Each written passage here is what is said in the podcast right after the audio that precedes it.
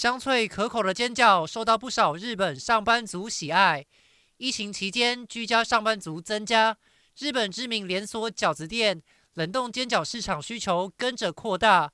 不过，缺工问题却令业者头痛。为了减少人力需求，业者就在新工厂当中设置了人工智慧镜头，用来判断包装上的瑕疵品。每盒冷冻水饺需要装填十二颗，可以拿掉一颗，看看机器会如何反应。侦测到异样后，立刻将尖角盒弹出。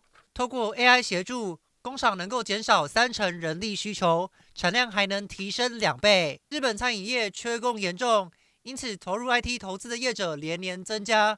根据调查，今年的投资规模将来到两百多亿台币。有连锁速食业者就将客人付款资讯结合脸部辨识，加速服务流程。